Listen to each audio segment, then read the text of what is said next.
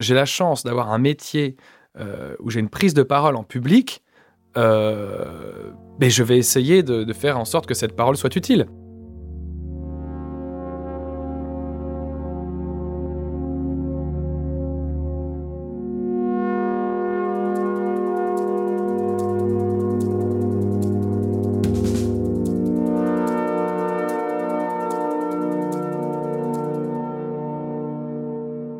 A ceux qui se servent de leur art pour servir une cause, un discours, des valeurs. Et il y a ceux qui ont rencontré leur cause alors qu'ils ne cherchaient rien d'autre que d'exercer leur art. Cette rencontre les affecte et les métamorphose. Ils deviennent alors de fervents ambassadeurs de cette cause, embrassés presque par hasard et désormais défendus par conviction. Nicolas Mérieux appartient à cette deuxième catégorie d'artistes. D'abord engagé dans des études de médecine et de sport pour devenir kiné, il change de voie à 22 ans pour suivre son rêve, devenir comédien. Passé par la scène, la télé, la scène, Internet, toujours la scène et beaucoup d'écrans, il est devenu au fil des rôles un écologiste convaincu, engagé. Et c'est pour nous raconter ce cheminement progressif qu'il a rejoint notre micro aujourd'hui. Je suis Clémence Bodoc et vous écoutez Alors ils l'ont fait, le podcast de l'Agence française de développement qui part à la rencontre des jeunes et de leurs engagements.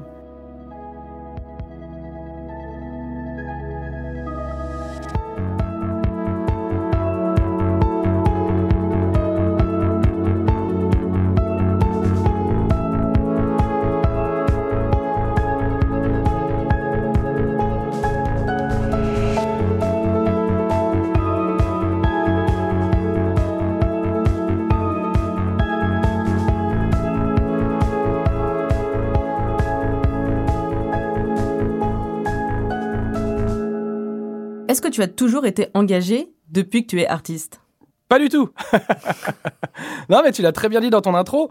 Non, non, moi, à la base, ce que je voulais, c'était juste faire rire les gens, quoi. et euh, effectivement, euh, faire rire les gens, c'est déjà un art. Euh, parce qu'il y a faire rire les gens, c'est-à-dire les amis, ça, la plupart des gens savent le faire. Et puis, en faire un métier, c'est-à-dire monter sur scène et faire rire ceux que tu ne connais pas. Et euh, ça, c'est de l'art. Je savais faire rire mes amis et j'ai appris sur scène à faire rire le public. Mais je ne le savais pas avant, donc j'ai dû euh, développer cet art. Mais alors justement, comment est-ce qu'on passe d'étudiant kiné à star de YouTube? Comment est-ce que tu es devenu comédien? Comment ça s'est passé pour toi? Star de YouTube, je trouve que le mot est assez fort déjà, Clémence. Euh, tu vas un petit peu pas avec le dos de la cuillère, comme on dit. Comment ça s'est passé pour moi? Écoute, j'ai toujours voulu être comédien, depuis que je suis petit. Ça, c'est une certitude. Quand j'étais petit, j'avais 6 ans, euh, je pouvais te faire le spectacle d'Elikaku par cœur de A à Z. Euh, dès qu'il y avait une caméra de mon grand-père ou des amis de la famille, euh, j'étais obligé d'aller devant cette caméra et de faire le con et de faire rire les gens. Ça, ça a été en moi depuis que je suis petit. Je me rappelle déjà, je pense que je devais avoir 7-8 ans et je disais, qu'est-ce que tu veux faire plus tard? Je veux être Elikaku, tu vois. Donc, je savais déjà que je voulais faire ça. Après, vu que j'ai des parents qui viennent euh, d'une classe populaire. Euh, du côté de ma mère, ils sont immigrés algéro-espagnols. Mon grand-père était ouvrier euh, toute sa vie. Il a vécu en, cité HLM et ma grand-mère était femme au foyer. Du côté de mon père, mon grand-père était berger. Après, plus tard, il a eu une station-service. Et en fait, j'ai deux parents issus de la classe populaire, avec des parents, eux, qui ne sont pas allés à l'école. Et euh, ma mère est devenue médecin généraliste et mon père kiné. Donc ils ont, par les études, par le travail, ils sont sortis de cette euh, classe populaire pour devenir des bourgeois. Et euh, moi-même, petit, eh ben, j'étais issu de la classe ouvrière et populaire parce que j'ai grandi en cité à Échirol, dans la banlieue de Grenoble, et chez mes grands-parents maternels. Et le reste du temps, j'étais avec mes grands-parents paternels pendant les vacances ou le week-end, donc à la montagne. Et puis arrivé à, l'adolescence, mes parents euh, sont devenus, euh, enfin ont eu leur diplôme. Et puis je suis devenu quelqu'un, je suis devenu un bourgeois, moi à mon tour. Et quand tu as des parents qui se sont battus par le travail pour sortir de cette classe populaire et que leur fils leur dit écoutez moi je veux être comédien euh, bah eux tout ce qu'ils entendent c'est mon fils va jongler dans la rue et devenir troubadour et il leur a niqué tout le travail qu'on a fait tu vois donc j'ai toujours voulu être comédien je l'ai toujours dit à mes parents mais mes parents m'ont toujours dit non Ils m'ont toujours dit non. Et puis, c'est né qu'effectivement, à 21-22 ans, que j'ai décidé que je n'allais pas vivre pour mes parents, mais pour moi. Et que j'ai décidé effectivement de, quitter euh, mes études de kiné euh, pour monter à Paris, euh, tenter ma chance, comme dirait l'autre. Et alors concrètement, qu'est-ce que tu as fait? Comment ça s'est passé? Concrètement, euh, bah écoute, quand tu habites euh, en province, la seule école de théâtre que tu connais, c'est les cours Florent. Donc je me suis inscrit au cours Florent et là, ça a été la révélation, tu vois. C'était la première fois de ma vie que j'aimais l'école, en fait. Je trouvais ça génial. Parallèlement à ça, je suis monté pour la première fois de ma vie sur scène. Euh, je me rappelle très bien, c'était au théâtre de Trévis, une des plus vieilles scènes ouvertes de Paris. Ça se passe au théâtre de Trévis, il y a quand même 300 personnes dans la salle je suis monté sur scène et je me suis littéralement chié dessus. J'ai compris d'où venait cette expression. Hein. Vraiment, c'était horrible. Cette peur, cette envie d'aller aux toilettes euh, au moment où on annonce ton nom, elle est incroyable. Et du coup, j'ai commencé à faire de la scène comme ça. Mais j'ai eu tellement peur ce jour-là que j'en ai plus fait pendant euh, peut-être un an ou deux. Tellement ça m'avait traumatisé en fait. J'ai vraiment été traumatisé de la scène à ma première scène. Alors, pendant, pendant un à deux ans, qu'est-ce que tu as fait si tu as pu faire de scène? Eh ben écoute, je travaillais, euh, j'étais euh, j'étais serveur euh, chez les Costes et à côté de ça, c'était très rigolo, je squattais justement le début de tous les cafés-théâtres scène ouverte qui commençaient à fleurir un peu partout à Paris. Et c'était très drôle parce que j'allais voir des c'est-à-dire j'étais je squattais les cafés-théâtres en tant que public hein, du coup pour le coup pas du tout en tant que, que comédien et j'apprenais mon métier en regardant les autres. Et donc j'étais là tapis dans l'ombre et je regardais mais comment ils font putain mais c'est technique et tout. Et je prenais des notes en fait je prenais les notes euh, j'essayais de comprendre les mécanismes de l'humour un petit peu comme euh, un, musicien apprend ses gammes.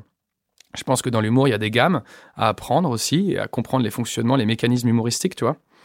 Donc je faisais ça et à quel moment tu t'es mis à faire des vidéos? Parce que tu as notamment été connu en partie grâce à La Barbe, une série de vidéos dans lesquelles tu as joué et que tu as réalisé.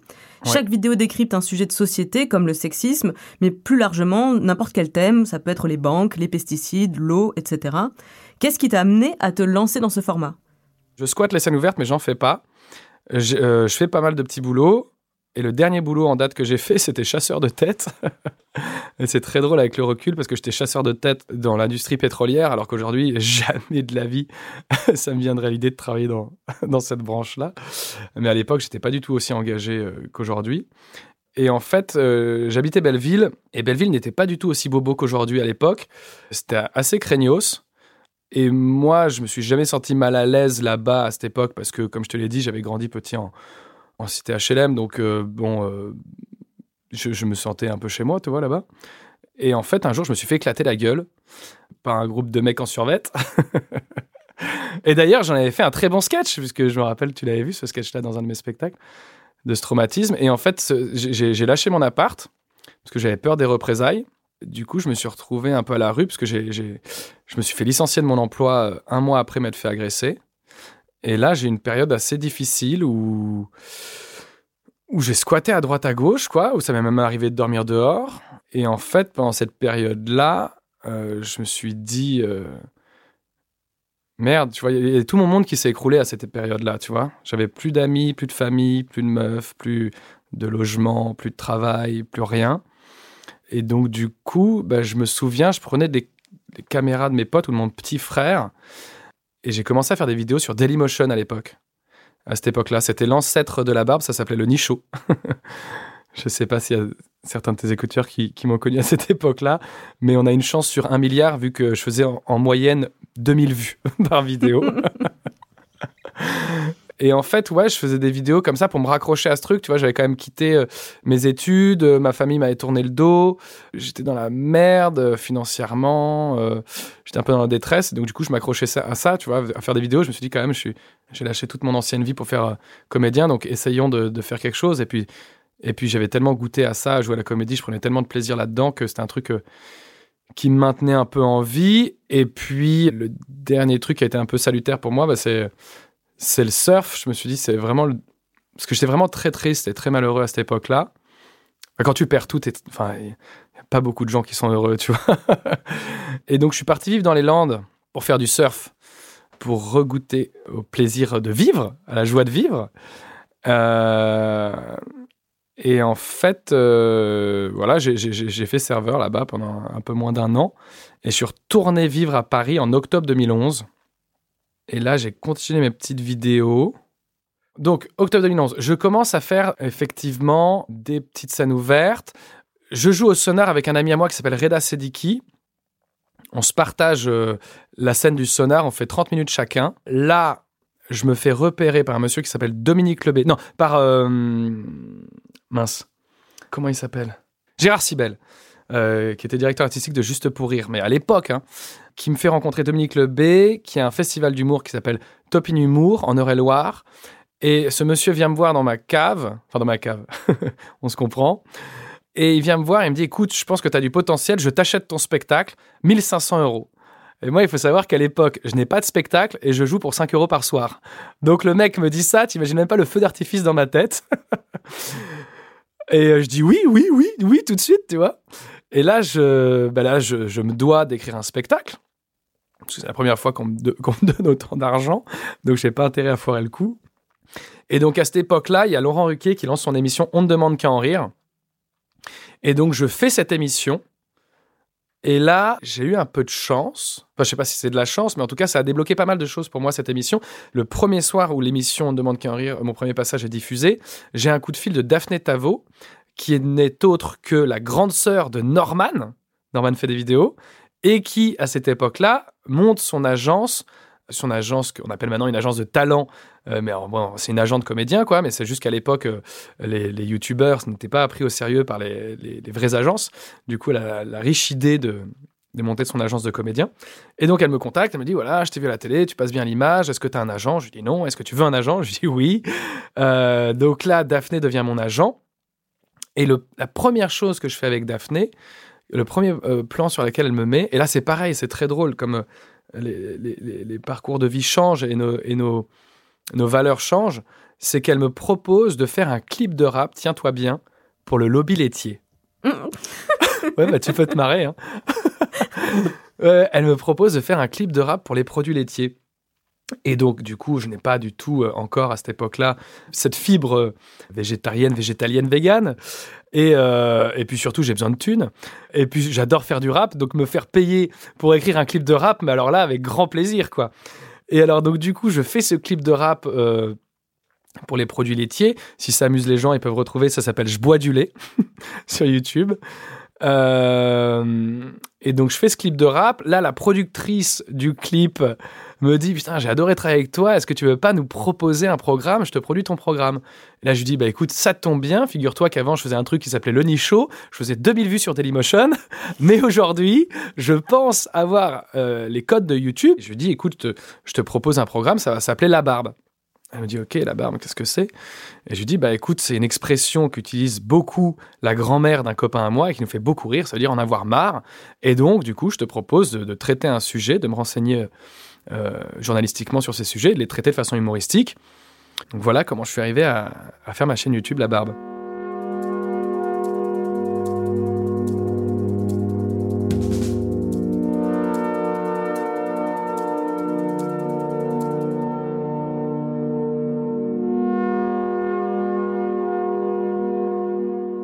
Donc si je résume, à la base, tu voulais être comédien notamment pour pouvoir faire rire les gens, et tu te Ouais. lances grand public avec un programme qui est assez éloigné de cet objectif, non? Parce que finalement, c'est des sujets qui sont assez euh, sérieux, euh, ça se prête pas forcément à l'exercice comique.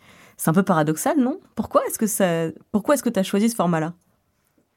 Alors écoute, c'est bien simple, c'est parce que entre-temps, c'est vrai que j'en ai pas parlé, mais entre-temps, moi, il y a un film documentaire qui m'a marqué, qui est sorti en 2011 ou 2012, c'est le film Océan. Et ce film-là m'a mis une énorme claque. Euh, je me suis vraiment rendu compte que l'être humain était en train de creuser sa propre tombe et que personne n'en parlait finalement. À l'époque, on ne parlait pas vraiment d'écologie comme on en parle aujourd'hui. Il n'y avait pas Nicolas Hulot euh, qui tente d'être ministre euh, de, l'Environnement, il n'y avait pas Greta Thunberg, les COP, on en parlait à peine. tu vois, il n'y avait pas cette importance médiatique. Il n'y avait pas d'humoriste d'ailleurs qui traitait, en tout cas, comme j'ai pu le faire par la suite, euh, un spectacle entier dans- sur l'environnement, tu vois. Et quand j'ai vu ça, je me suis dit, mais putain, j'ai la chance d'avoir un métier où j'ai une prise de parole en public, mais je vais essayer de, de faire en sorte que cette parole soit utile. Pendant que tu écrivais et réalisais des épisodes de La Barbe, est-ce qu'il y a des sujets en particulier qui ont provoqué chez toi un véritable déclic? À chaque fois que je me renseignais sur, sur une vidéo, je comprenais que je faisais partie d'un problème. C'est-à-dire, en tant qu'individu, je faisais partie d'un problème. euh, dans ma façon de, consommer. Et je me posais la question, comment est-ce que je peux éviter de faire partie de ce problème? Un exemple tout con, comme la majorité des gens, avant, eh ben, je m'achetais des fringues chez Zara, H&M et tutti quanti. Pourquoi? Parce que ça coûte que dalle et que c'est génial de pouvoir s'habiller pour que dalle. Mais en fait, ben, tu te rends compte que c'est de la merde, que tu exploites de la main-d'œuvre à l'autre bout de la planète, que tu utilises du coton industriel qui épuise les nappes d'eau, et que c'est de la merde. Donc j'ai complètement arrêté de m'habiller avec des marques de fast fashion.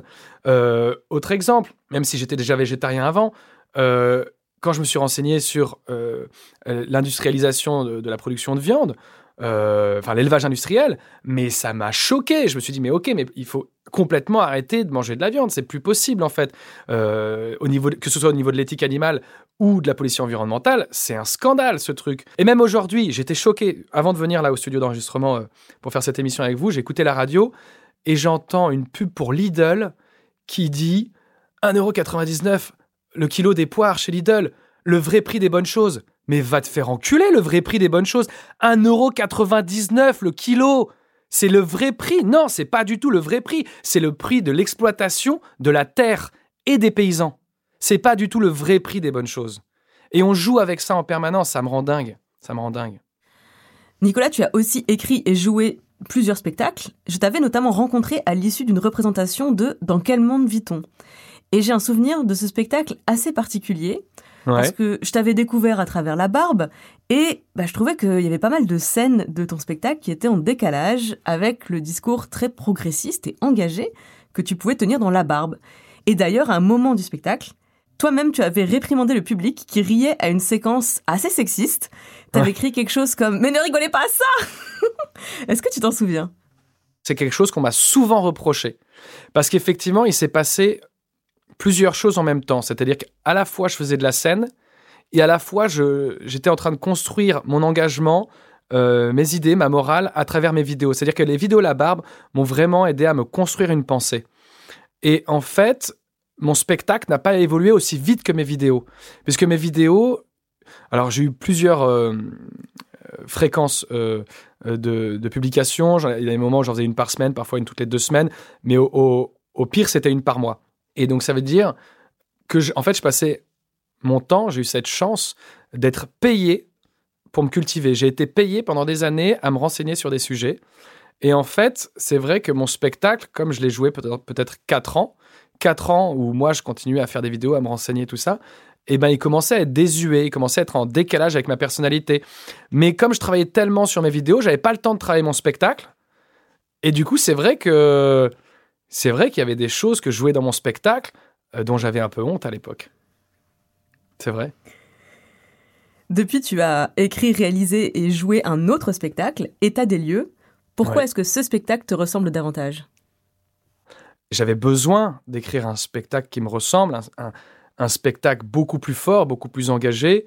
Euh, et alors, c'est vrai que État des lieux était moins drôle, mais en tout cas, moi, c'est ce que je, pense. Après, certaines personnes de mon public diront le contraire. Mais en tout cas, il me ressemblait beaucoup plus. Il était beaucoup plus fort. Il avait des prises de position beaucoup plus risquées. Et je veux dire, il y a des gens qui sont sortis de la salle dans certains théâtres quand ils ont vu le spectacle État des lieux, parce que c'était pas forcément facile à entendre ce que j'avais à dire, alors que ça ne m'était jamais arrivé avant, je veux dire. Tu peux nous raconter juste brièvement de quoi parle État des lieux? Bien sûr, bah, état des lieux, euh, c'est l'histoire d'un agent immobilier extraterrestre. Donc, c'est-à-dire que c'est quelqu'un euh, qui loue, qui vend, qui achète des planètes. Et en fait, il se rend compte que c'est la fin du bail de location de la planète Terre. Et donc, il débarque sur Terre dans son vaisseau spatial pour faire l'état des lieux de sortie euh, avec les êtres humains. Et donc finalement, tout le spectacle se passe dans mon vaisseau spatial. Et puis euh, le public euh, se retrouve en fait téléporté dans mon vaisseau. C'est l'échantillon d'êtres humains que j'ai choisi pour faire l'état des lieux de la planète avec moi. Et, euh, et puis finalement, on, on, regarde ce que l'humanité a fait de plus déplorable ce dernier siècle. Mais évidemment, on garde de l'espoir et on voit aussi ce qu'il a fait de beau. Et ce qui est drôle, c'est que là, la boucle est bouclée parce que ce qu'on a fait de plus beau sur la planète, c'est l'art. Et t'as pas peur de braquer les gens qui viennent te voir? Alors, non. Il y en a effectivement qui le sont braqués. Mais euh, d'une part, j'ai pas peur. Et d'autre part, je pense qu'on n'a plus vraiment le temps de prendre des pincettes. Il y a des gens qui sont peut-être pas prêts à entendre les ultimatums auxquels on, on doit faire face. Mais c'est pas grave. On n'a plus le temps de toute façon.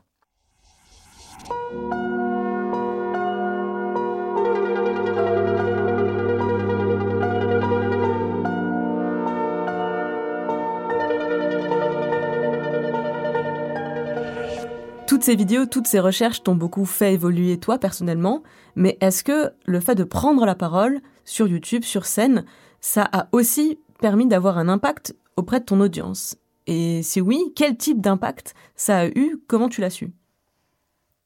Alors ça, effectivement, j'ai eu des centaines des centaines de messages de gens qui m'ont dit que je, je leur avais ouvert les yeux sur certaines problématiques et qui eux aussi avaient changé leur comportement. Euh, donc, ce soit des gens. Euh, euh, mais j'en ai eu. Alors là, dans, ma tête, j'en ai plein des, exemples. Je connais pas, je me rappelle pas des prénoms de, toutes les personnes qui m'ont écrit des messages, mais je me rappelle d'un ingénieur en complètement incroyable. J'étais en train de boire un café en terrasse et le mec d'à côté me reconnaît et il me dit T'es Nicolas, le mec de YouTube? Je fais Ouais. Il me dit Tu vas jamais le croire. J'étais ingénieur, je bossais sur une plateforme pétrolière j'ai arrêté, j'ai démissionné, et là, je suis en train, j'ai repris les études. Euh, je fais mes études d'ingénierie dans l'environnement. Ça, c'est une personne. Il y a plein de personnes qui sont devenues paysans, qui ne savaient pas quoi faire de, leur vie, des jeunes euh, qui passaient le bac et qui, euh, je leur ai donné des vocations pour se lancer dans l'agriculture. Il y a beaucoup, beaucoup de gens qui sont devenus végétariens. Et puis, je me rappelle d'un message aussi d'un jeune qui était très, très touchant qui me disait qu'il essaie de parler de, toutes ces problématiques avec, ses parents et qu'on le prenait pour un con. Et c'était un gamin, vois, de, 13 ans. Il me disait, ils font que de se foutre de ma gueule parce que j'essaie de leur, de parler de tes sujets et tout. Donc oui, oui, je sais qu'effectivement, toutes ces vidéos, et puis même les spectacles, parce que je reste tout le temps parler avec les gens à la, sortie des spectacles. Donc euh, ouais, ouais, j'ai eu cette chance-là d'avoir beaucoup de retours euh, de gens euh, très, très touchants. Quelle forme prend ton engagement écologiste actuellement? Ah, j'ai repris le chemin de l'école. Je suis en train de passer mon diplôme euh, de responsable d'exploitation agricole. Je compte monter ma ferme et je veux planter des milliers d'arbres fruitiers. C'est vraiment mon objectif. Tu vois, c'est ça mon activisme aujourd'hui. C'est arriver à être autonome en bouffe et donner envie à travers des vidéos que je vais faire certainement sur YouTube à d'autres gens de retrouver ce, ce plaisir de faire pousser sa nourriture, de planter des arbres. Et parce que finalement, depuis euh, l'histoire de l'humanité et même l'histoire du monde, on n'a rien inventé de mieux que de planter des arbres pour euh, stocker du carbone. Quel conseil tu voudrais donner à des jeunes, qu'ils aient une fibre artistique ou non, et qui hésitent à s'engager? Waouh La pression de la question. Je pense, et ça je me rends compte au quotidien, qu'on a tous une petite voix à l'intérieur de nous qui, quand on fait quelque chose qui ne correspond pas à notre éthique, nous le dit. Et on a trop tendance à ne pas écouter cette petite voix. Et je pense que quand on fait un choix de vie, euh, un choix quelconque dans la vie, en tout cas qui annonce euh, une implication, euh, soit au niveau de son travail, au niveau de l'activisme, au niveau de, je sais pas, d'arrêter de manger de la viande ou de continuer à manger de la viande, si on sent au fond de nous qu'il y a une petite voix qui nous dit peut-être pas très bien ce que tu fais là. Ou alors à l'inverse, écoute ton cœur, tu vois. Et ben je pense qu'il faut écouter cette voix. Et souvent, cette petite voix, a raison. Merci beaucoup, Nicolas. Ben, je t'en prie. Merci à toi. On n'a pas fait beaucoup de blagues pendant ce podcast. Hein. C'était très sérieux. Hein. Je vous dois combien pour la séance?